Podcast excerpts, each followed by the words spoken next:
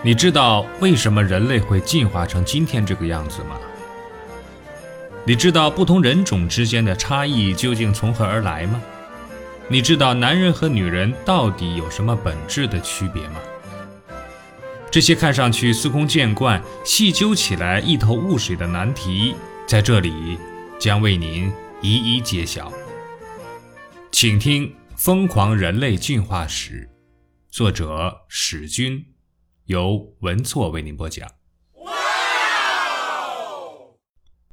对于食草动物而言呢，早期人类的长途追杀可谓非常可怕。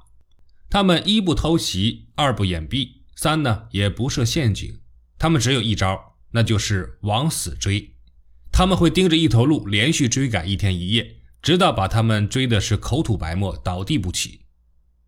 对于食草动物而言，早期人类的长途追杀是非常可怕的，他们不偷袭、不掩蔽、也不设陷阱，当时还不具备这种智慧，更不会使用什么像样的武器，刀枪棍棒都是后来发明的。他们只有一招，那就是持续的追赶，一招致命。现在非洲古老的桑人仍在采用这种原始的捕猎技术，美洲印第安人和澳洲土著也深谙其道，方法并不复杂，就是死追。他们呢会盯着一头鹿连续的追赶一天一夜，有时可能会带上点干粮，一旦盯上就穷追不舍，中途不换人、不喝水、不休息，直到把猎物追的是口吐白沫、倒地不起为止。猎物在持续不断的追击之下，没时间吃草，也无法喝水，得不到片刻的休息，情绪一直处于惊恐之中，而越是惊恐，则消耗能量越大，除了成为一顿美餐。已别无选择，他们至死也不明白自己为什么跑不过两条腿的人类。四条腿不是应该比两条腿跑得快一倍吗？嗯，人类通过追赶获取猎物，这种观点已经得到证实。早期人类的关节化石磨损情况暗示，他们确实在奔跑。更有说服力的是，在人类化石遗骸附近，同时发现了很多其他动物的化石，这表明。人类已经开始集中屠宰猎物。此后呢，人类的脑容量迅速的增大，很可能得益于肉食营养的增加。这些肉食主要来自于狩猎，也有可能来自肉食动物吃剩的残羹冷炙。但是抢夺剩饭的竞争者实在太多，人类在这方面根本不具备什么优势。他们首先必须赶走狮子，然后还要对付成群的猎狗。此外呢，还有天上盘旋的秃鹫，这些家伙要么以暴力取胜，要么以数量欺人，或者呢，干脆死缠烂打，又偷又抢，不依不挠，没有一个是省心的主。与其和他们争一点残骨冷血，还不如自己追杀猎物更加安全有效。现在该回到正题了，人类的长腿能力和皮肤裸露又有什么关系呢？难道只是为了裸奔时心情舒畅跑得更快吗？这你别笑。裸奔虽然不一定能让心情变得更好，但却能让奔跑的时间更长。长跑过程必然产生过多的热量，非洲的阳光又那么的强劲毒辣，早期人类面临着身体过热甚至致死的危险，所以他们必须装备精良的散热设施。那就是脱去了毛发的裸露皮肤。人类脱毛是为了在追捕猎物时有效的散热，这就是散热理论。因为散热的目的是为了狩猎，又称狩猎假说。这一理论呢，绝非空穴来风。现代人类的皮肤可以提供充足的证据。从皮肤结构可以看出啊，我们确实与众不同。哺乳动物大多具有三种出汗途径。即大汗腺、小汗腺和皮脂腺。大汗腺和皮脂腺都与毛囊相通，出汗时含油量大，会把毛发涂得油光锃亮；出汗太多时，油脂太重，甚至会把毛发粘在一起。为此呢，人类不得不发明洗发水来解决这一烦恼。我们说某人富得流油时，有时并不是夸张，而是一种真实的生物现象。皮下脂肪过多的人，确实可能冒出更多的油脂，而油脂的散热效果当然不好。散热效果最好的是小汗腺，这些细细的管道密集分布在皮肤之下，直接开口向外，主要分泌盐和水分，同时呢带走大量的热能。人类小汗腺的数量远比其他哺乳动物要多，在极端的情况下呢，一个人一天分泌的汗液可以足足装满二十多个矿泉水瓶。也就是说，人类的流汗能力是动物界中最强的。换句话说，散热能力也相应最强。我们从来没有看到一条狗拿着毛巾擦汗，因为它们的皮肤从不出汗。可以这样认为，其他动物皮肤的主要任务是保暖，而人类皮肤的主要任务是散热。这是两种相反的功能，鱼和熊掌不可兼得。人类在强化散热的同时，必然降低了保温能力。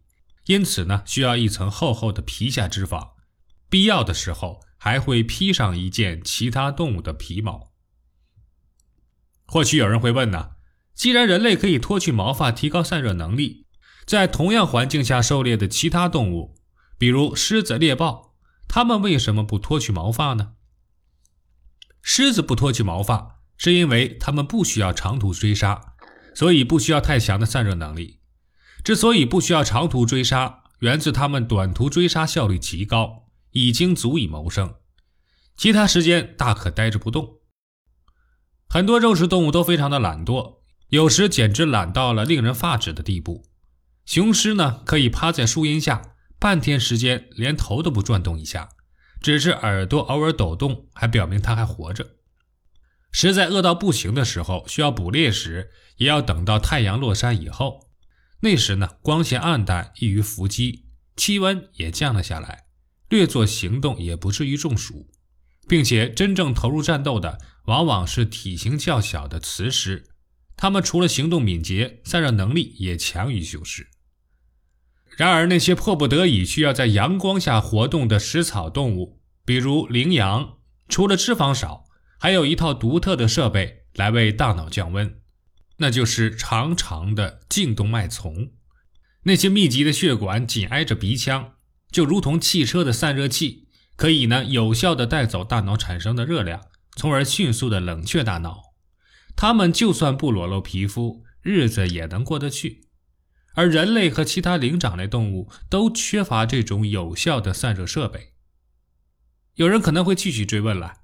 那既然狮子、猎豹可以在清晨或者黄昏天气凉爽的时候捕猎，为什么人类非要在白天顶着大太阳开工呢？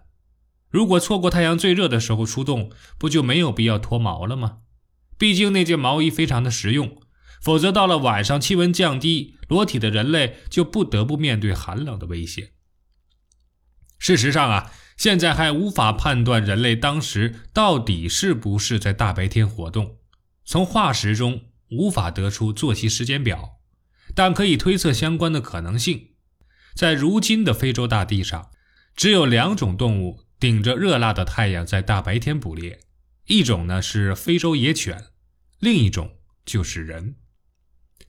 为什么人类不像狮子那样选择在早晚天凉的时候出动捕猎呢？难道白天伏在树荫下休息不甜吗？把这个问题换成简短的句子表达，就是为什么人类不搞短程追杀？答案很简单，有些事情人类不去做，不是不愿意，而是不能够。短程追杀这种粗暴剧烈的体力活动不是人类的强项，在非洲大草原上早已云集着众多短程追杀的高手，比如狮子、猎豹。猎狗、狒狒等等，他们个个身怀绝技，都是这一领域的顶级高手。他们尖锐的牙齿有着令人生畏的撕咬能力，锋利的前爪可以紧紧地勾住猎物的身体，起落之间生死立判。特别是狮子，成败只凭一击之功，一击失手则当即罢休，根本无意远追。他深知跑不过那些行动轻灵的食草动物，无疑呢。和这些杀手争夺猎物，并非明智的选择，所以人类放弃了短途猎杀，主动错开了傍晚的捕猎高峰，而只在大白天动手，实行有效的长途追杀。换一个角度看也有道理，既然是长途追杀，就必须在大白天进行。傍晚时光短暂，有可能追着追着天就黑了，根本没有足够多的时间追到猎物。万一追出去太远，恐怕连回家的路都摸不着。那时候他们可没有手电筒。狩猎假说是如此的简洁优美，不像水源理论那样又要下水又要上岸，瞎折腾一切还没什么逻辑。科学就有一个不成文的观点呢。那就是越是简洁的理论，就越有可能正确。爱因斯坦在欣赏自己的智能方程时，曾经不无骄傲地赞叹说：“这个方程肯定是正确的。为什么呢？因为它是如此的简洁优雅。简洁并不是狩猎假说的唯一优势，它除了能自圆其说外，还可以与人类的直立行走、脑容量的增大及肤色变化等现象互相印证。”因而呢，得到主流学术界的广泛认可。按理说呀，关于人类体毛脱落的争论到此也应该结束了，但意外的批评却从最不起眼的角落响了起来。激烈的反击来自水源理论的支持者，他们一直被别人反驳，这次呢，终于等到了反驳别人的机会。他们非常清醒地指出啊，散热理论的研究对象只是男人，女人不必长途奔跑打猎。为什么也脱去了非常有用的满身毛发呢？但实际情况是在世界各地，所有女人的汗毛数量都远远少于男人。散热理论的支持者当然考虑过这个问题，他们打击过水源理论，却不愿被水源理论支持者打击。他们回应说：首先，女人不一定就不打猎；其次，就算女人真的不出去打猎，成功脱毛的男人。也会把脱毛基因传递给下一代。脱毛并不是慢性遗传，后代无论男女都有脱毛的可能。长此以往，脱毛就会成为流行事件，因为在长途追杀猎物方面占有绝对优势，很快淘汰了没有脱毛的个体。当大多数男人开始脱毛时，性选择就会形成巨大的压力，对女性的选择压力，没有脱毛的女性就会被淘汰。至于女人为什么比男人脱毛脱得更彻底，我们将在后面的章节再进行详细的讨论，那是另一个复杂的问题，并且可能确实和上床有一定的关系。本集播放完毕，欢迎订阅和分享。